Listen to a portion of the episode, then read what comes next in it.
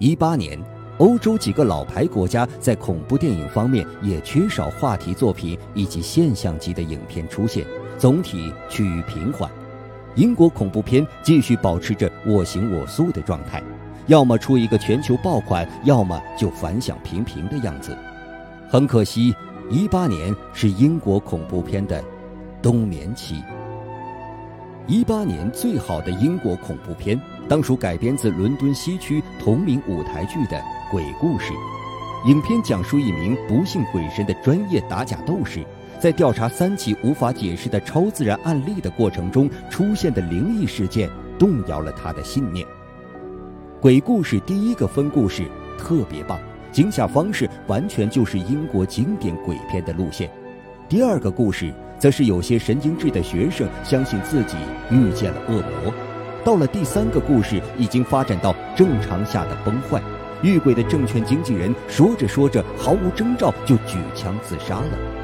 这个时候，观众很想知道导演要怎么来收尾。鬼故事有点小遗憾，没有有始有终的走完鬼怪路线，给出一个震惊的结果，以及出现让主角彻底动摇信仰的事。而影片结尾的处理，濒死弥留回响，已经有太多的珠玉在前了，并不是很出彩。但是考虑到这是由舞台剧改编的，也情有可原了。前半段撞鬼和后半段虚实结合，不管观众是否买单，光影的运用却是颇下了一番功夫。英国人喜欢拍丧尸片，也是出了名的。但一八年全球都没有出什么拿得出手的这类作品，甚至连过及格线的也几乎没有。英国片《失控警戒》就是这样，讲了一个简单的特种兵营救科学家，最后扯出阴谋论的故事。影片冗长无趣，到处是 bug。硬找的创意和各种耍酷的姿势、装逼的剧情以及混乱的镜头感，再一次证实了这类血浆片还是让好莱坞来干吧。哪怕是流水线的生产方式，人家已经非常成熟了。看得出，影片想扯点乱世中的人性一类的东西，但花了那么大篇幅来啰嗦这个，还不如好好讲讲丧尸本身的故事。英国的丧尸片还是要坚持自己的英式风格，才能取得成功。另一部丧尸片《安娜和世界末日》，虽然标题取得很宏伟，内容依旧还是小镇上有活死人的老路子。由于改编自音乐短片僵尸音乐剧，所以扩展成长片之后，自然多了很多唱歌的桥段。但偏偏这些歌曲出来的点总是没抓好。除了安娜在丧尸爆发那天出门的桥段还比较不错之外，其余开口就唱的时候实在是尬到不行。二十六年前《新白娘子传奇》唱的都比这自然呐。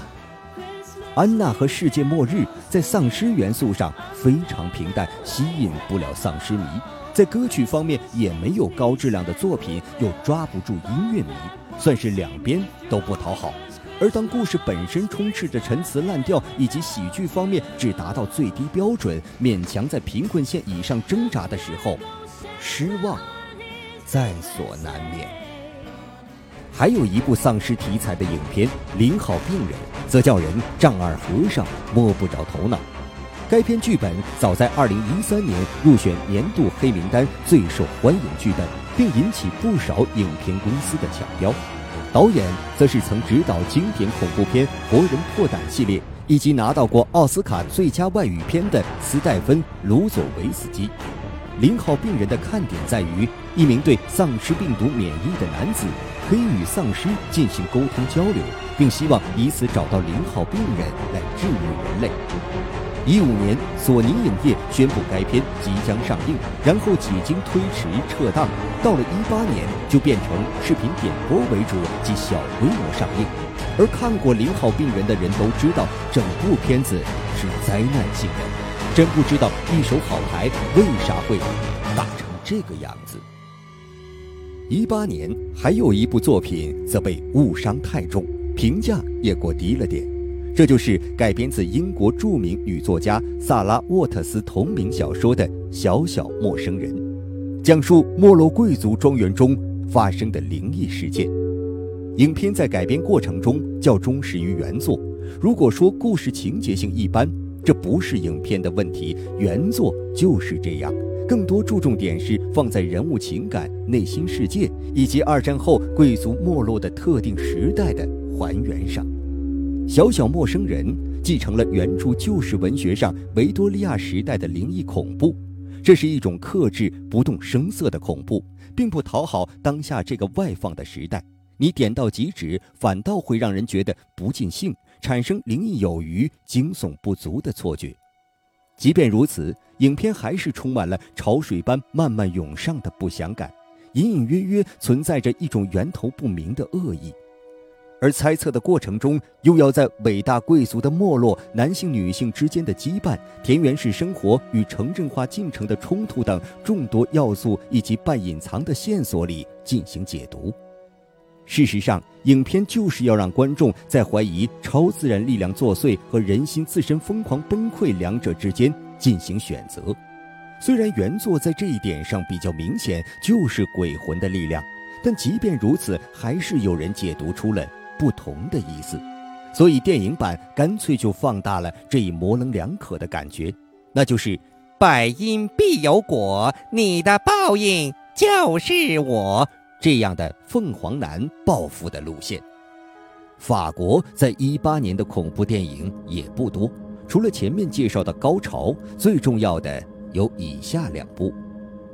根据同名小说改编的法国丧尸片《黑夜吞噬世界》，有新人指导，出人意料地摆脱了以往法国恐怖片太过优柔寡断、想太多、裹足不前的短板。影片讲述一名男子狗屎运躲过丧尸狂潮之夜，在一幢公寓楼内求生的故事。虽然没有组团大战丧尸的动作戏，也没有什么血肉横飞的场面，电影里大部分都是男主角的独角戏。黑夜吞噬世界却用很多独具匠心的出人意料但又合情合理的细节获得好评，像男主角在洗地板的时候，楼下住户朝上轰了一枪。直到他看到真相的一幕，就很发人深省。一方面，黑夜吞噬世界重塑了人是孤独的动物这个事实；另一方面，则表明了人之所以为人，是因为他还保留着人性最根本的东西这一观点。所以，男主会克服将尸体丢下楼完事儿，取而代之举办一个简陋的葬礼，给死者最后的尊严；也不会开枪打死困在电梯里的老人丧尸。虽然末世已经不是那个世界，很多东西无法改变，唯有对自己的举止有选择的余地，这也是男主给自己留有的最后一丝希望。《噩梦娃娃屋》受到较高关注，主要是该片导演是曾以殉难者在新法式恐怖片占据一定位置而声名在外的巴斯卡·劳吉哈，距离他上一部作品《高个夜魔》已经六年之久。《噩梦娃娃屋》骨子里是虐杀片和灵异玩偶片的混搭体，没有严格区分的界限。见血施暴的时候，就是早些年非礼勿视的级别，也可以说是玩剩下的。而部分场景就像女主角说的那样，像萝卜僵尸的家、千尸屋那些似曾相识的东西。至于反转，也早在影片过半的时候提早揭幕。新法式恐怖片自打消沉之后，慢慢被好莱坞恐怖片所消化。自打巴斯卡·劳吉哈去好莱坞拍了部乏善可陈的作品之后，似乎就遗失了最初的锐气。西班牙恐怖片近年来虽然表现尚可，却也进入了瓶颈期，缺少经典的佳作，总体趋势有点下滑。一八年的《无眠夜》则是一部失败之作。影片讲述女主角和好友参加了一项著名舞台剧的彩排，看似为了更加入戏而不准睡眠的做法，背后是组织者做的一个实验，并希望由此揭开人类长期不睡觉而游走在临界边缘的秘密。无眠夜不管是演员演技还是灯光摄影等方面均属上乘，偏偏在最基础的剧本上出了大问题。作为恐怖片，影片最惊悚的部分就在开头两分钟，之后就出现了结构松散、叙事混乱、没重点的诸多问题。八十年代的设定变得完全多此一举，既没有复古风，也没有老牌恐怖片的沉稳，而排练戏剧和实验结合的环节同样过于刻意，转折点又太生硬，最后本该掀起的高潮也草草收尾，仓促落幕。偏民间神话传说的《地狱铁匠》和以往的西班牙恐怖片比较不同，剧情很简单。讲述一名隐居的铁匠囚禁了一个对他制造痛苦和带来不幸的恶魔，而当可爱小女孩角色的出现以及和恶魔的互动，又让这部作品有着暗黑童话的凌厉劲儿。作为神话类恐怖片，《地狱铁匠》保持了西班牙神话故事里狡猾阴险但总是被主角耍得团团转的恶魔角色，并重点刻画和二次创作。将它改造成符合现代审美的有劣迹也有闪光点又令人喜爱的反面角色，而高阶恶魔的现身以及鼓动无知村民进行私刑的戏份，又让影片有了更现实层面的嘲讽。虽然地狱铁匠的基底是黑暗无情的，但最终影片落脚的地方却是围绕着救赎和自我牺牲，让这本该令人悲观的故事显现出希望的曙光。